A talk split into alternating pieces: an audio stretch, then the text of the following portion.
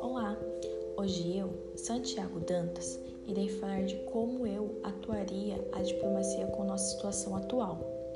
Sou mais conhecido na política pela Política Externa Independente, API, e nesse momento que estamos vivendo, eu buscaria cooperações econômicas para desenvolver uma vacina para combater esse vírus para ajudar na saúde da população.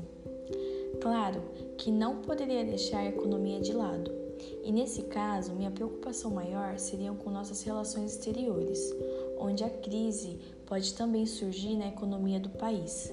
Nesse caso, procuraria ajuda com um dos nossos parceiros, os Estados Unidos.